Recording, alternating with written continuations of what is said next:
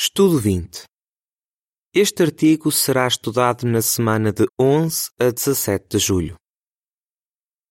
Apocalipse. O que é que significa para os inimigos de Deus?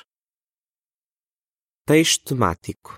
Reuniram-nos no lugar que em hebraico se chama Armagedon.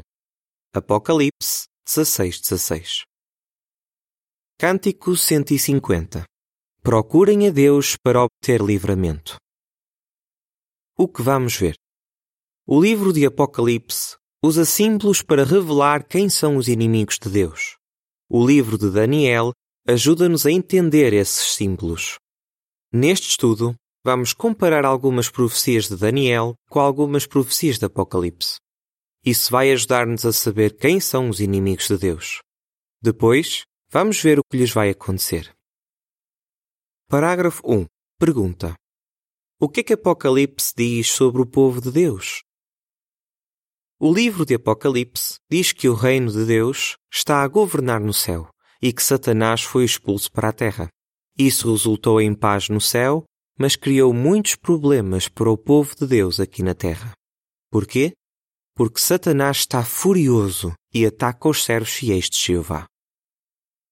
Parágrafo 2. Pergunta: O que é que nos vai ajudar a continuar leais a Jeová? Como é que nos podemos manter leais a Jeová apesar dos ataques de Satanás? Uma coisa que vai ajudar-nos é saber o que vai acontecer no futuro. Por exemplo, em Apocalipse, o apóstolo João fala de algumas das bênçãos que em breve vamos ter.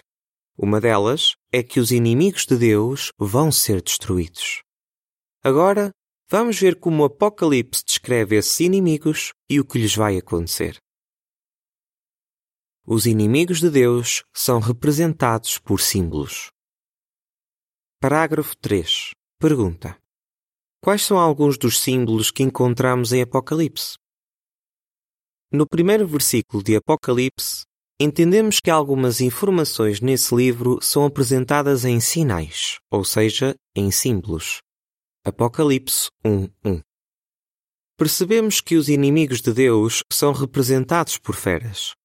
Por exemplo, uma delas sobe do mar e tem dez chifres e sete cabeças. Apocalipse 13.1 Depois dela, aparece outra fera a subir da terra. Essa fera fala como um dragão e faz fogo descer do céu. Apocalipse 13, 11, 13 A seguir, vemos uma fera diferente, uma fera de cor escarlate, e nela está montada uma prostituta. Essas três feras representam inimigos que têm lutado contra Jeová e o seu reino já há muito tempo. Por isso, é muito importante saber quem é que essas feras representam. Apocalipse 17, 1 e 3. Parágrafos 4 e 5. Pergunta: Como é que Daniel 7, 15 a 17 nos ajuda a entender o significado das feras de Apocalipse? Antes de sabermos quem são esses inimigos, precisamos de entender quem é que as feras e a prostituta representam. A melhor maneira de entendermos isso é por analisarmos o que a própria Bíblia diz. Muitos dos símbolos usados em Apocalipse já foram explicados em outros livros da Bíblia. Por exemplo, o profeta Daniel teve um sonho em que viu quatro animais enormes a saírem do mar. Daniel 7, 1 a 3. Daniel explica que esses animais enormes representam quatro reis ou governos. Daniel 7, 15 a 17 diz: Quanto a mim, Daniel, o meu espírito ficou aflito dentro de mim, porque as visões que me passaram pela mente amedrontaram-me. Aproximei-me de um dos que ali estavam de pé para perguntar o que aquilo realmente significava. De seguida, ele respondeu e revelou-me a interpretação daquelas coisas. Estes animais enormes, quatro ao todo, são quatro reis que se erguerão da terra.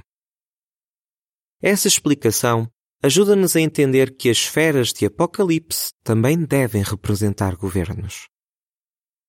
Vamos ver agora alguns dos símbolos que são usados em Apocalipse e como a Bíblia nos ajuda a entender cada um deles.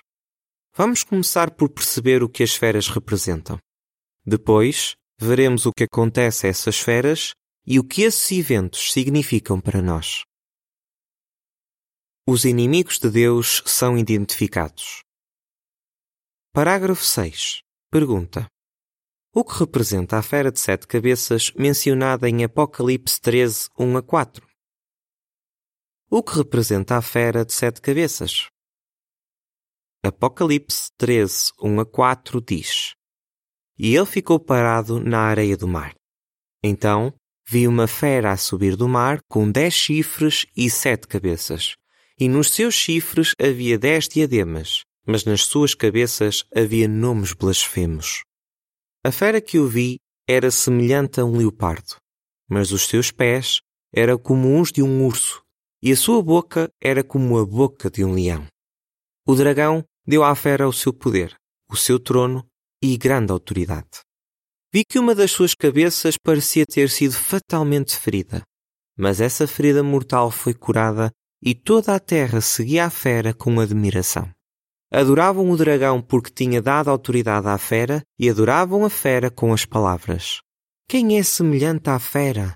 E quem é que pode batalhar contra ela? Essa fera parece um leopardo, mas tem patas de urso e boca de leão. Também tem dez chifres. Essas são as mesmas características das quatro feras mencionadas no capítulo 7 de Daniel.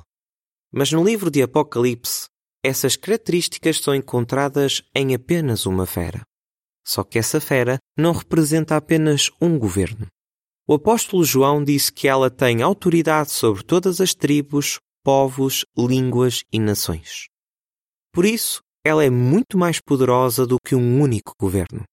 Apocalipse 13:7.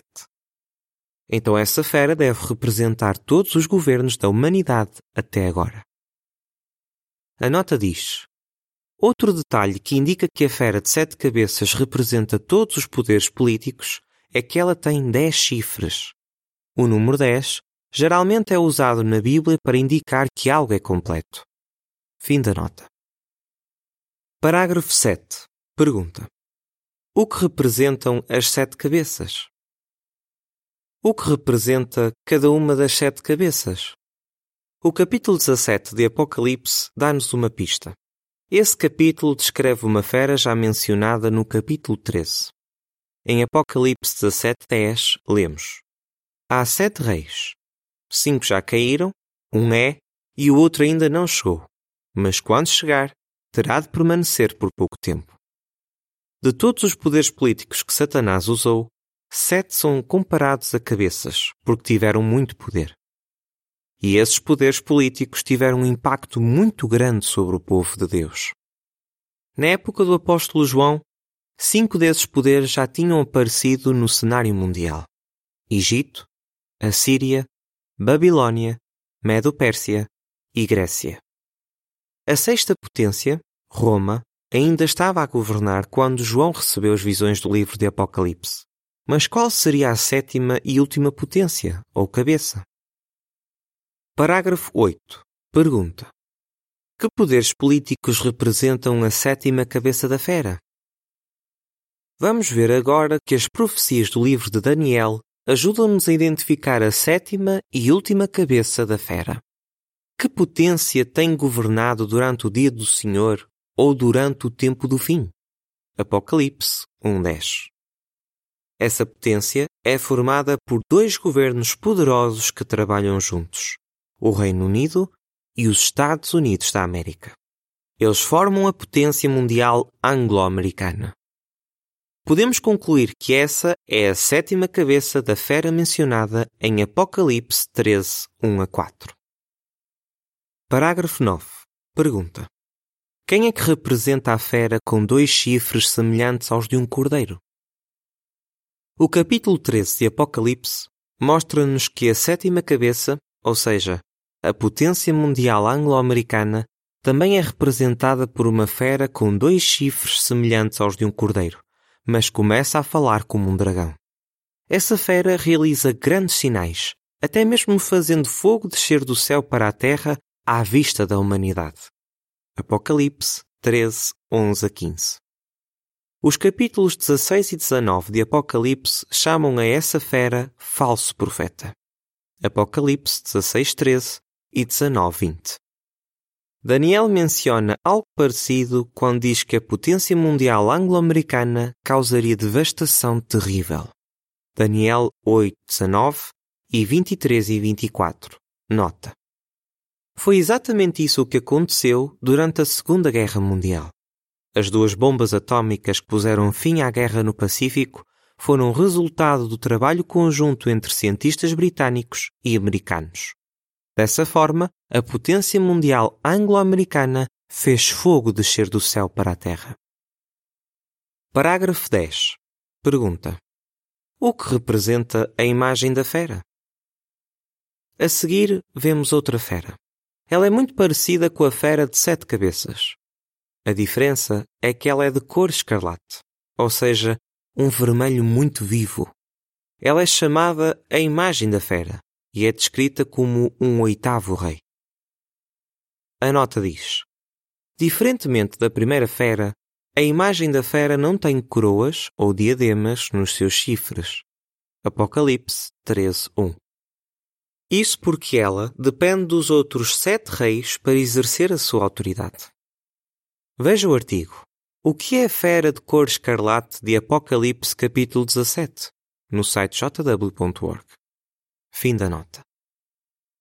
Apocalipse 13, 14 e 15 diz: Ela engana os que moram na terra, por causa dos sinais que lhe foi permitido realizar à vista da fera, enquanto diz aos que moram na terra que façam uma imagem da fera que sofreu o golpe de espada, e mesmo assim reviveu foi-lhe permitido dar fôlego à imagem da fera, para que a imagem da fera falasse e fizesse com que todos os que se recusassem a adorar a imagem da fera fossem mortos. Apocalipse 17.3 diz Ele levou-me no poder do Espírito para um deserto. E vi uma mulher sentada numa fera de cor escarlate que estava cheia de nomes blasfemos e que tinha sete cabeças e dez chifres.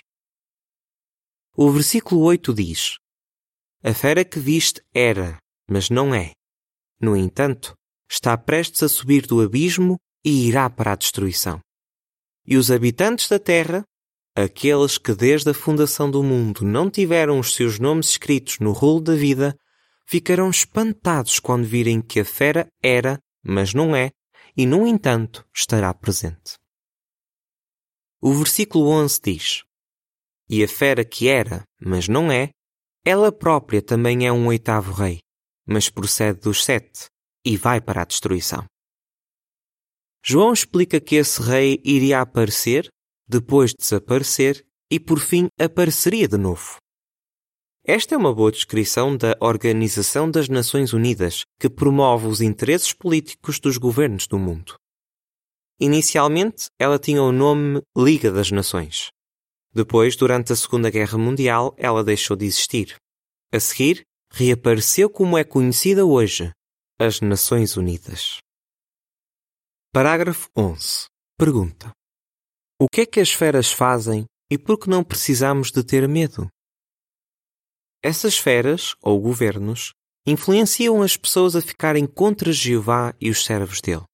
João diz que é como se elas reunissem os reis de toda a terra habitada para a guerra do Armagedon, o grande dia de Deus, o Todo-Poderoso.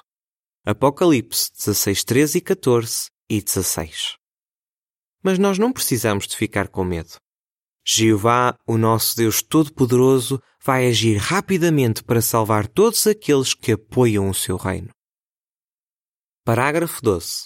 Pergunta: O que vai acontecer a todas as feras? O que vai acontecer a todas as feras? Apocalipse 19:20 responde: A fera foi apanhada, e com ela o falso profeta, que realizava à sua frente os sinais com que enganava os que tinham recebido a marca da fera e os que adoravam a sua imagem. Ainda vivos, ambos foram lançados no lago ardente que queima com enxofre. Em breve, enquanto ainda estiverem a governar, esses inimigos de Deus serão destruídos para sempre. Parágrafo 13. Pergunta: Que desafios é que os cristãos enfrentam por causa dos governos do mundo? O que é que isso significa para nós? Como cristãos, temos de ser leais a Deus e ao seu reino. Para isso, precisamos de continuar neutros e não nos envolver nos assuntos políticos deste mundo. Mas isso não é fácil, porque os governos do mundo exigem apoio total tanto em palavras como em ações. Aqueles que acabam por ceder a essa pressão recebem a marca da fera. Qualquer um que receber essa marca deixa de ter a aprovação de Jeová e perde a oportunidade de ter vida eterna. Por isso, é muito importante mantermos a nossa naturalidade, não importa quanta pressão os governos façam. Um fim vergonhoso para a grande prostituta. Parágrafo 14. Pergunta. Conforme registado em Apocalipse 17, 3 a 5, que visão impressionante é que João teve? O apóstolo João disse que ficou muito espantado com o que viu. Ele viu uma mulher sentada numa das feras. Apocalipse 17, 1 e 2 e 6. Essa mulher é uma grande prostituta e é chamada Babilônia Grande. Ela comete imoralidade sexual com os reis da terra.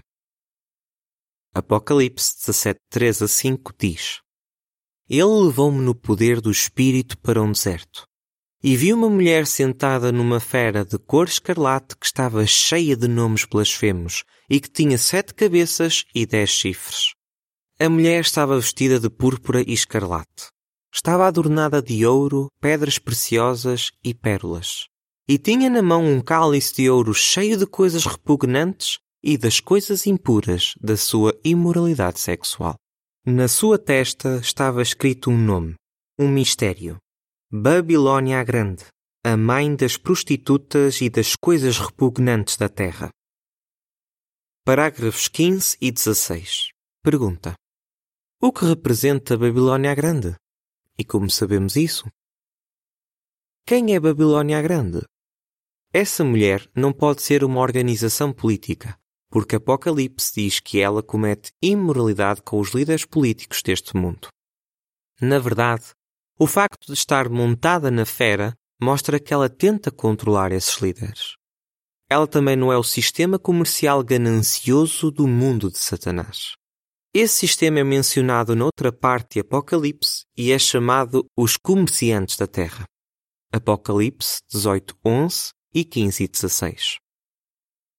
Na Bíblia, a palavra prostituta pode referir-se àqueles que dizem servir a Deus, mas que se envolvem em idolatria ou que se tornam amigos do mundo. Por outro lado, a Bíblia diz que aqueles que servem fielmente a Deus são castos ou virgens. Segundo aos Coríntios 11:2 e Apocalipse 14:4. A antiga Babilônia era o centro da adoração falsa. Por isso, Babilônia a Grande deve representar todas as formas de adoração falsa. Por outras palavras, todas as religiões falsas. Veja o artigo o que é Babilônia Grande? No site jw.org. Parágrafo 17. Pergunta: O que vai acontecer a Babilônia Grande? O que vai acontecer a Babilônia Grande? Apocalipse 17, 16 e 17 responde: Os dez chifres que viste e a fera odiarão a prostituta.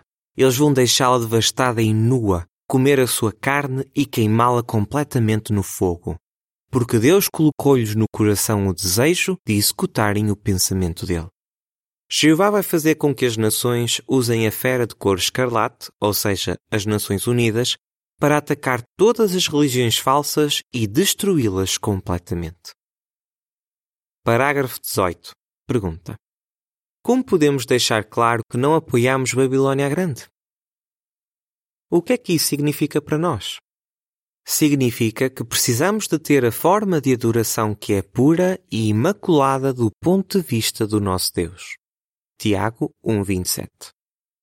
Nunca devemos ser influenciados por ensinos falsos, celebrações pagãs, baixos padrões de moral e práticas de ocultismo de Babilônia Grande. Além disso, temos de dizer às pessoas para saírem de Babilônia Grande, se não quiserem ser cúmplices dos pecados dela. Apocalipse 18:4 O maior inimigo de Deus é julgado. Parágrafo 19.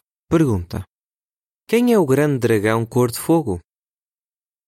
O livro de Apocalipse também fala de um grande dragão cor de fogo. Apocalipse 12:3. Esse dragão luta contra Jesus e os seus anjos. Ele ataca o povo de Deus e dá poder às feras, ou seja, os governos humanos. Quem é esse dragão? É a serpente original, que é o diabo e Satanás. Apocalipse 12:9 e 22. É ele quem está por trás de todos os inimigos de Jeová. Parágrafo 20. Pergunta: O que vai acontecer ao dragão? O que vai acontecer ao dragão? Apocalipse 20, 1 a 3 diz que um anjo vai lançar Satanás num abismo. Isso vai ser como uma prisão para ele. Quando estiver nesse abismo, Satanás não voltará a conseguir enganar as nações até que os mil anos tenham terminado. Por fim, Satanás e os seus demónios vão ser lançados no lago de fogo e enxofre. Isso significa que eles vão ser destruídos para sempre. Apocalipse 20:10. Já imaginou como vai ser o mundo sem Satanás e os demónios? Vai ser maravilhoso. Parágrafo 21. Pergunta: Por que podemos ficar felizes com o que lemos no livro de Apocalipse? É muito bom entender o significado desses símbolos registados em Apocalipse. Nós aprendemos quem são os inimigos de Jeová e o que lhes vai acontecer. Como diz Apocalipse 1.3, Feliz é aquele que lê em voz alta e os que ouvem as palavras desta profecia. Mas depois de os inimigos de Deus serem destruídos, que bênçãos é que os servos fiéis de Deus vão receber? Vamos ver isso no último estudo desta série. O que se segue é informação adicional. As feras registadas em Daniel e em Apocalipse. Quatro animais enormes. Parágrafos 4 e 7. Eles saem do mar. Daniel 7, 1 a 8 e 15 a 17. Eles representam os governos que tiveram impacto sobre o povo de Deus desde a época de Daniel. A Fera de Sete Cabeças. Parágrafos 6 a 8. Ela sobe do mar, tem sete cabeças, dez chifres e dez diademas. Apocalipse 13, 1 a 4. Ela representa todos os governos da humanidade até aos nossos dias. As sete cabeças representam sete potências que tiveram impacto sobre o povo de Deus. O dragão cor de fogo parágrafos 19 e 20. Satanás dá autoridade à fera. Satanás é o maior inimigo de Jeová e vai ser lançado no abismo por mil anos. Depois disso, Satanás será lançado no lago de fogo e enxofre. A fera com dois chifres semelhantes aos de um cordeiro. Parágrafo 9. Ela sobe da terra e fala como um dragão. Ela faz fogo descer do céu e realiza sinais. Também é chamada falso profeta. Apocalipse 13, 11 a 15, 16, 13 e 19, 20. A fera de dois chifres representa a potência mundial anglo-americana. É chamada falso profeta porque desencaminha a humanidade e diz-lhe para fazer uma imagem da fera que tem sete cabeças e dez chifres. A fera de cor escarlate. Parágrafos 10 e 14 a 17. Uma prostituta, Babilônia Grande, está montada nessa fera. A fera é descrita como um oitavo rei.